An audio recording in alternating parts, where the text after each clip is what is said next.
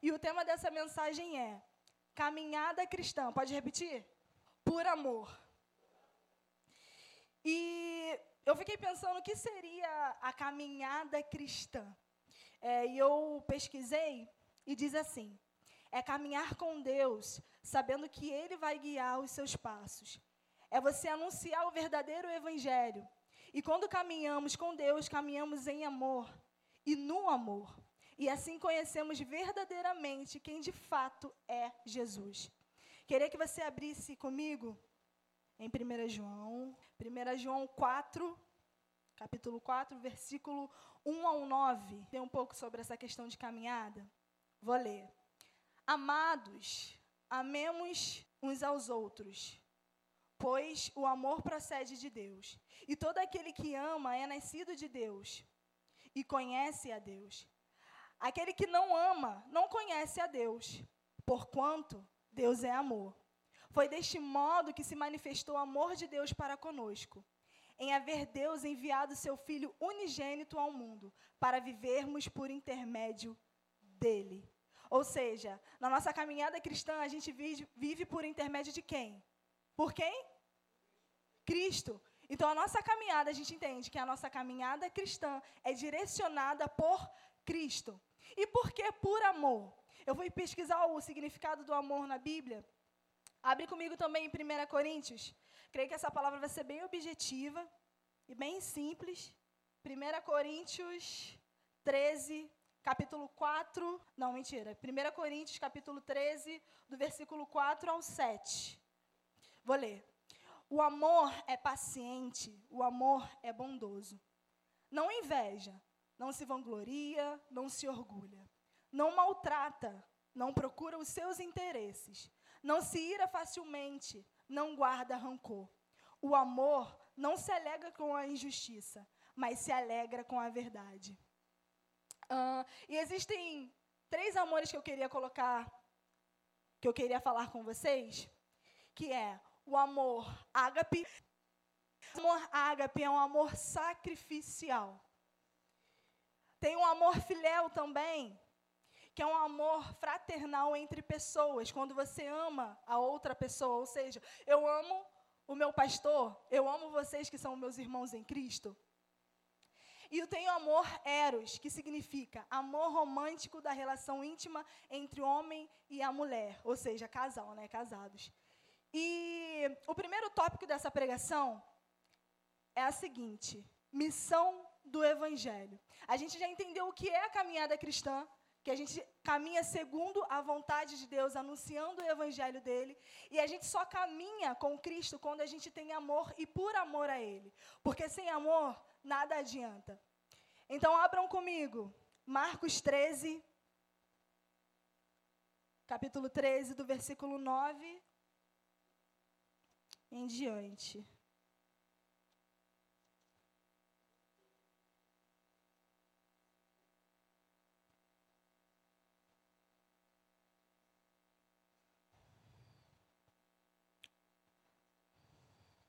Vamos ler. Fiquem atentos, pois vocês serão entregues aos tribunais e serão açoitados nas sinagogas. Por minha causa, vocês serão levados à presença de governadores e reis, como testemunho a eles. E é necessário que antes o evangelho seja pregado a todas as nações. Sempre que forem presos e levados a julgamento, não fiquem preocupados com o que vão dizer digam tão somente o que lhes for dado naquela hora. Pois não serão vocês que estarão falando, mas o Espírito Santo. O irmão trairá o seu irmão, entregando-o à morte, e o mesmo fará o pai a seu filho. Filhos se rebelarão contra os seus pais e matarão. Todos odiarão vocês por minha causa, mas aquele que perseverar até o fim será salvo.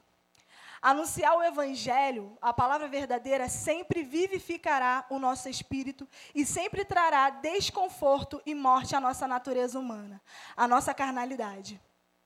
E, diante desse versículo que eu li, eu acho muito interessante e é bom que a gente sempre pense que o Evangelho não é algo que é romântico.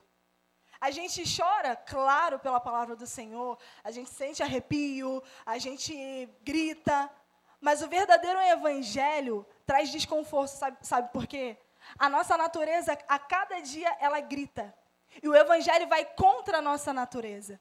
Então, o evangelho não é algo que somente vai vir com uma música tão linda que o louvor canta, ou uma palavra que vai te motivar a se emocionar, mas vai ser uma palavra que vai te confrontar a viver de acordo com o que Deus quer.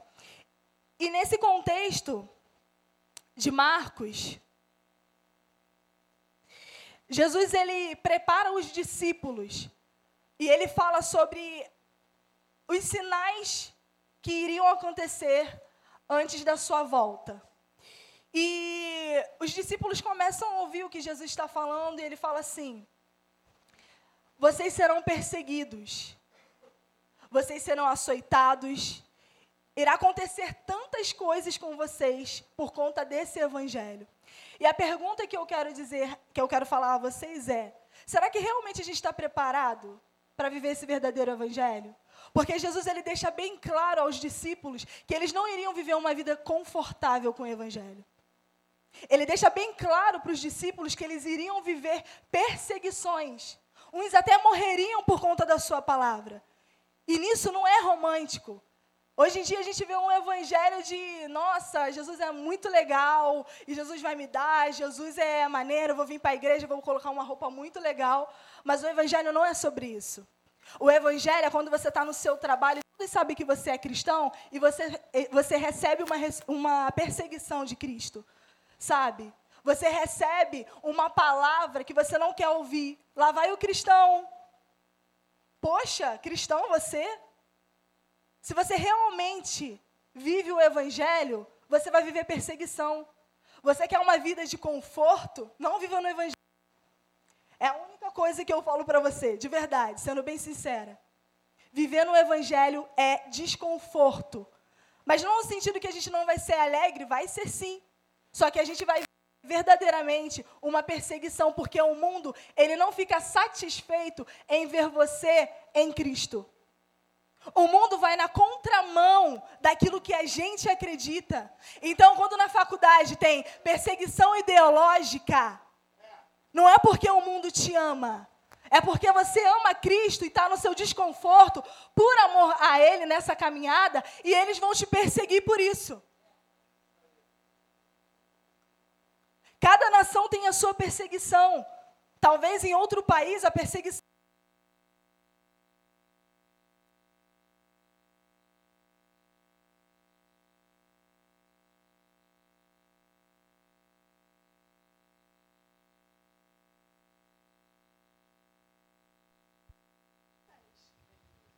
Som, foi? A gente vive em um país que vai totalmente contra a palavra do Senhor, gente. Totalmente contra a palavra do Senhor. É tanta mentalidade ideológica errada que tem se constituído. E a gente acha que só vai esperar alguém botar uma arma na nossa cabeça e vai dizer, nossa, eu estou vivendo o verdadeiro evangelho. Às vezes você está tá vivendo uma perseguição e você nem sabe. Então é bom a gente entender o que realmente o Evangelho causa em nós. Uma vida de arrependimento, uma vida íntegra em Jesus. E por que caminhar em amor? Porque o amor é o maior de todos os dons. O amor é o próprio Jesus. E ele mesmo fala: sem amor não tem como você servir a Ele.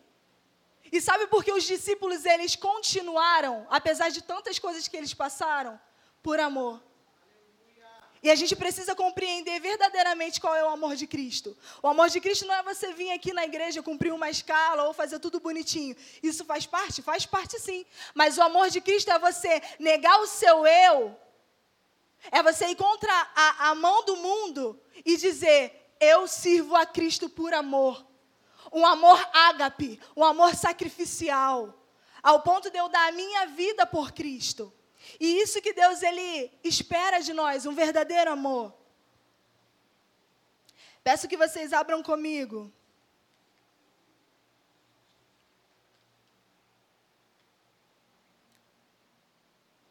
em Lucas 22, a gente já vai para o segundo tópico.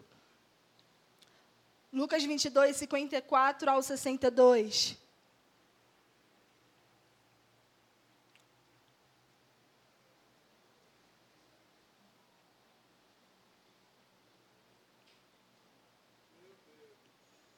E o segundo tópico, o tema é o evangelho que confronta.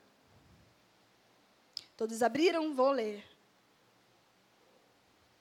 Então, prendendo, levaram para a casa do sumo sacerdote. E esse é Jesus, tá, gente? Pedro os seguia à distância, mas quando acenderam um fogo no meio do pátio e se assentaram ao redor dele, Pedro, se, Pedro sentou-se com eles. Uma criada o viu sentado ali à luz do fogo. Olhou fixamente para ele e disse: Este homem estava com ele. Mas ele negou: Mulher, não o conheço. Pouco depois, um homem o viu e disse: Você também é um deles. Homem, não sou, respondeu Pedro. Cerca de uma hora mais tarde, outro homem afirmou: Certamente este homem estava com ele, pois é Galileu. Pedro respondeu: Homem, não sei do que está falando. Falava ele ainda quando o galo cantou. O Senhor voltou-se e olhou diretamente para Pedro. Então Pedro se lembrou, se lembrou da palavra que o Senhor lhe tinha dito: Antes que o galo cante hoje, você me negará três vezes. Saindo dali, chorou amargamente. Peço que vocês abram também em Lucas 22, versículo 31 ao 34.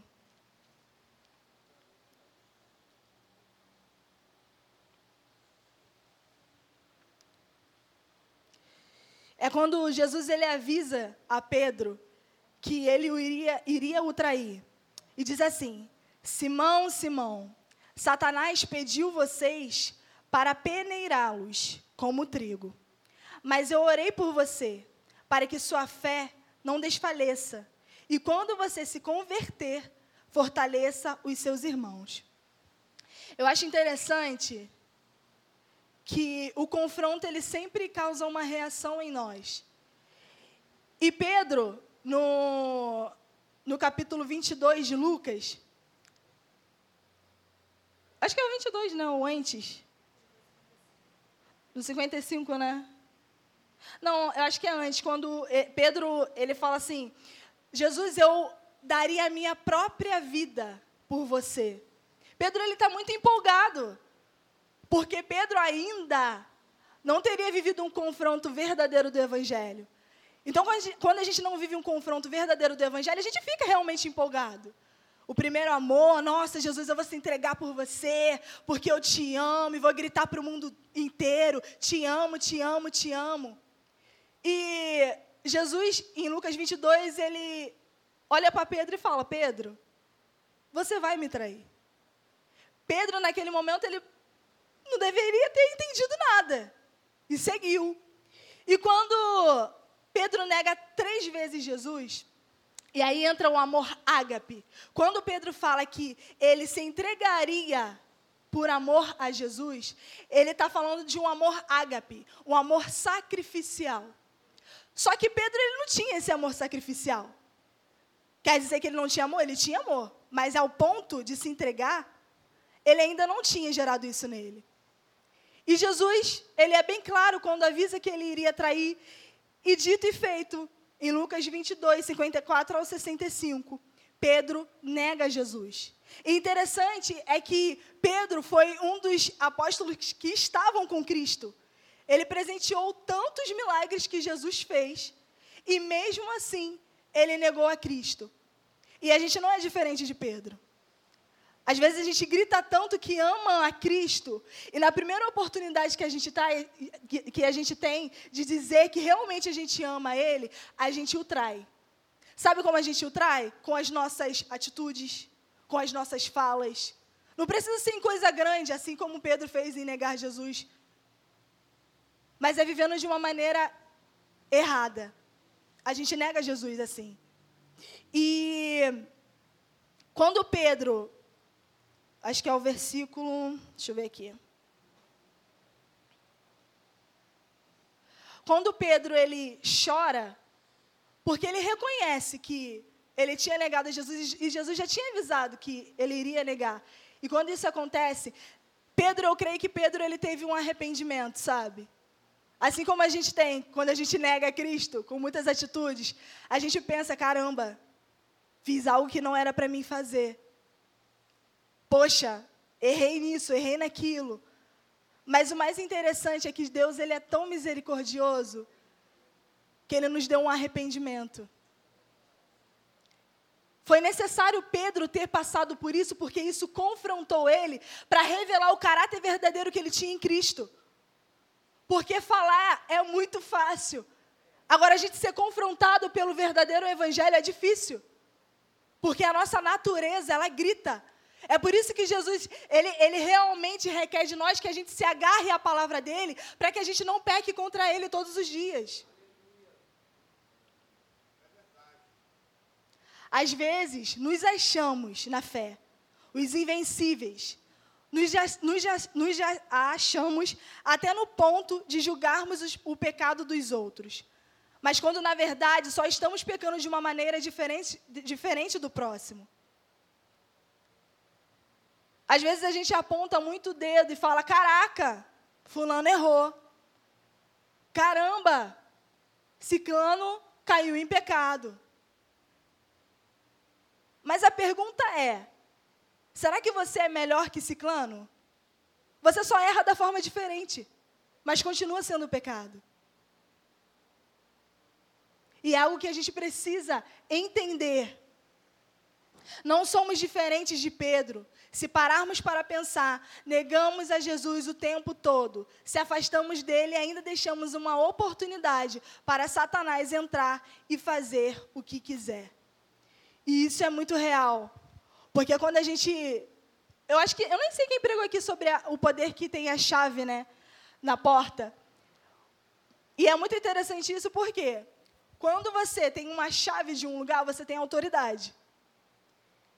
Satanás, ele pode até bater, e todos os dias ele vai bater na sua porta, porque ele vai fazer isso mesmo, é a missão dele. Só que a sua postura é que vai dizer se realmente você está em Cristo ou não. Porque apesar de você não abrir a porta, mas deixar uma brecha, ele pode se aproveitar disso.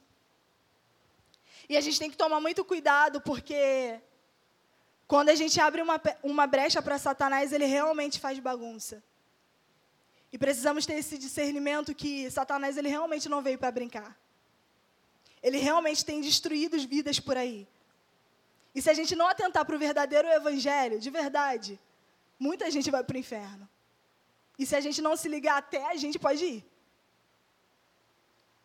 É por isso que nós precisamos estar agarrados na palavra de Deus. Se você tem um cargo na igreja, se você serve, de verdade, isso não importa. Porque se verdadeiramente você não tiver alinhado com o que, Deus, com o que Deus quer, você pode ser, gente, até o presidente. você pode cair no erro. E se você não se arrepender verdadeiramente, reconhecendo esse evangelho, infelizmente você não vai ver Cristo. Então precisamos analisar a nossa vida todos os dias com esse evangelho que confronta. Esse evangelho que tira a gente do, do, do conforto. Tópico 3, evangelho que transforma.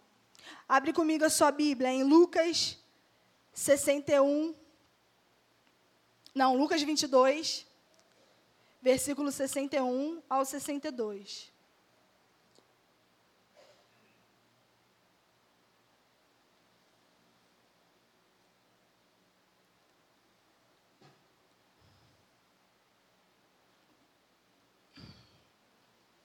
Vou ler. O Senhor voltou-se e olhou diretamente para Pedro. Então Pedro se lembrou da palavra que o Senhor lhe tinha dito: Antes que o galo cante hoje, você me negará três vezes. Saindo dali, chorou amargamente. Pedro reconheceu que ele errou. E por ele ter discernimento de saber quem Cristo era para ele, o fez chorar amargamente. Abra comigo Lucas 22, versículo 33.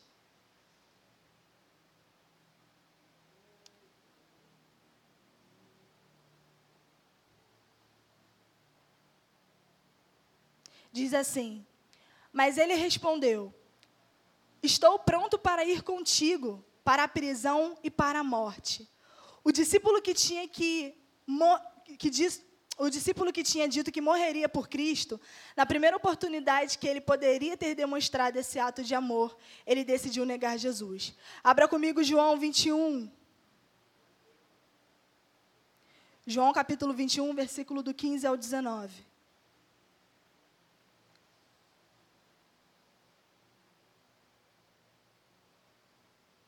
E a gente vai compreender o amor ágape e o amor filéu que Pedro tinha. E diz assim: E depois de terem, de terem jantado, disse Jesus a Simão Pedro: Simão, filho de João, amas, amas, amas-me mais do que estes outros? E ele respondeu: Sim, Senhor, tu sabes que eu te amo.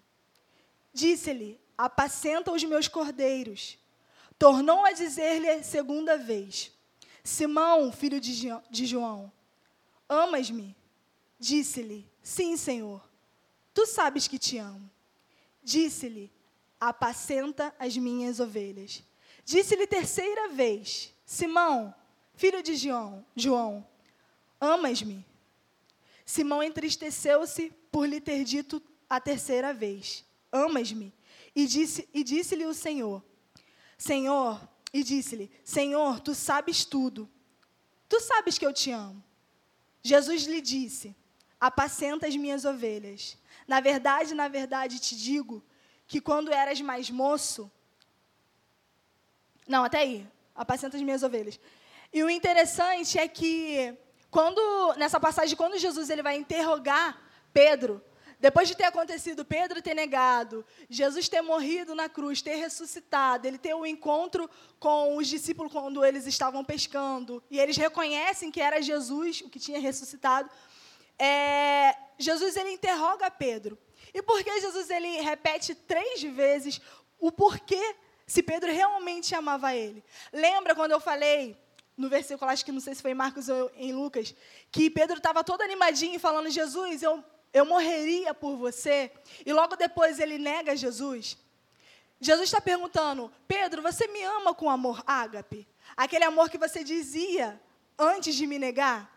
Aquele amor sacrificial, aquele amor que você iria dar tudo por mim. Eu acho muito legal o caráter de, de o posicionamento de Pedro nessa passagem que ele reconhece que ele não tinha um amor realmente ágape por Deus. Ele tinha um amor filéu, um amor para com as pessoas, entre pessoas. E ele, na maior humildade, ele fala: Jesus, tu sabes que eu te amo. Eu não te amo com amor ágape, mas eu te amo com amor filéu. E Jesus fala: apacenta minhas ovelhas. Por quê? Quando um, para um pastor, um, a missão do pastor é apacentar as ovelhas. Então, Pedro, ele teve o, o, o posicionamento de demonstrar esse amor filéu entre as pessoas apacentando as ovelhas de Cristo. Só que o mais interessante, gente, quando a gente fala que o evangelho transforma, é que Pedro ele precisou ser confrontado por esse evangelho para revelar que o que estava dentro dele, que na verdade não era um amor ágape que ele tanto dizia.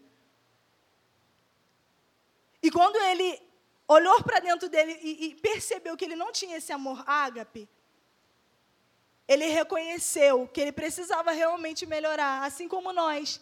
Porque depois a gente vai ver que quando Jesus ele volta e Pedro continua, os apóstolos continuam, né, a pregar o evangelho. Pedro, ele é um dos grandes líderes. Pedro, e no final Pedro ele morre por um amor sacrificial. Tanto que ele morre numa cruz, segundo a tradição, de cabeça para baixo. Mas o que você quer dizer com isso, Vicky? O, o, evangelho transforma e tem a ver com Pedro. A questão é que Pedro ele tinha uma concepção de Jesus que era, nossa, eu faço tudo por Jesus. Depois dele ser provado e confrontado pelo verdadeiro evangelho, que foi quando os sacerdotes falaram assim: Ué, você não é o discípulo que andava com Jesus? Ele estava com medo. Jesus ia ser, ia ser crucificado. Quem quer ser crucificado com Cristo? Ninguém. Porque esse é o verdadeiro evangelho. Verdadeiro evangelho que foi lá, ó. E aí, Pedro, você não é o discípulo, não? Ele negou. Mas depois disso, Pedro, ele reconheceu o amor que ele tinha por Cristo. E a partir desse momento que ele reconheceu verdadeiramente o amor dele por Cristo, ao longo da história de Pedro aqui na terra, gente, ele fez muita coisa por Cristo e no final ele teve o amor ágape. Ele conseguiu conquistar esse amor ágape que ele tanto falava. Pedro nos ensina sobre arrependimento. Muitas vezes a gente está na igreja, a gente fala que adora ao Senhor, mas quando a gente é confrontado por esse evangelho, o nosso caráter pode ser revelado de uma maneira que a gente não imagina. Porque é quando a gente é confrontado que realmente a gente reconhece se a gente está em Cristo ou não. É esse que é o evangelho que transforma. E Pedro ele decidiu viver uma vida íntegra diante do Senhor.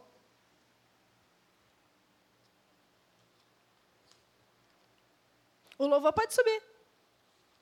Por favor. É, rápido, né? Também achei. O Espírito Santo queria falar rápido mesmo. Mas.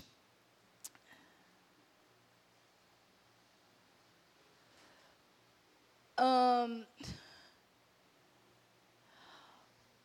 essa mensagem ela me tocou de uma forma muito grande, porque por muitas vezes eu fiquei pensando: será que realmente eu tenho vivido na caminhada cristã? Será que nessa caminhada cristã eu tenho vivido por amor a Cristo? Isso é algo que a gente precisa pensar todos os dias. Isso é algo que vai nos trazer renúncia do nosso eu. Uma transformação totalmente diária. O que Deus requer de nós é que vivamos o verdadeiro Evangelho. E por mais que muitas vezes essa caminhada cristã possa ser difícil, que possamos entender que estamos caminhando por amor, tentando retribuir tudo o que Deus fez por nós e tudo o que Ele vai fazer por nós. A gente realmente precisa ver, viver esse verdadeiro evangelho. Eu acho interessante que quando o Cris e o pessoal da, do Ministério de Missões vem aqui falar vários testemunhos e a gente realmente fica de boca aberta com vários vídeos que acontecem é, é, pela nação, de várias gente morrendo pelo, por amor a Cristo. Só que será que esse nosso sentimento fica só ali? Sabe, esse sentimento de, nossa, caramba, eu preciso ser assim. Ou será que todos os dias a gente tem se analisado para viver um verdadeiro evangelho? Meu avô, eu acho engraçado que meu avô, ele é pastor também, né? Ele é dos tempos bem antigos, então pensa uma pessoa rígida, né? Não posso nem dar mole. E ele é, muito engraçado, que ele falava assim para mim, é, eu falava assim, ele falava assim, é, nem todo mundo vai ir para o céu, não. Eu não entendia nada, eu era criança, eu falava assim, gente, tem tantas pessoas no mundo, como todo mundo não vai para o céu? É muita gente que vai para o céu. Só que depois de, de, de crescida, né, de ter um discernimento sobre tudo, eu viro pro meu avô, esses dias eu virei pro meu avô um tempão, né? Eu virei pro meu avô e falei assim, caraca, você tinha razão mesmo, o negócio tá ruim. Não é bem como a gente pensava, não. O negócio realmente está ruim, realmente a gente tem que ver se a gente vai para o céu ou não. E meu avô falou, é, realmente a gente precisa viver esse verdadeiro evangelho. Então eu quero te convidar a ficar de pé.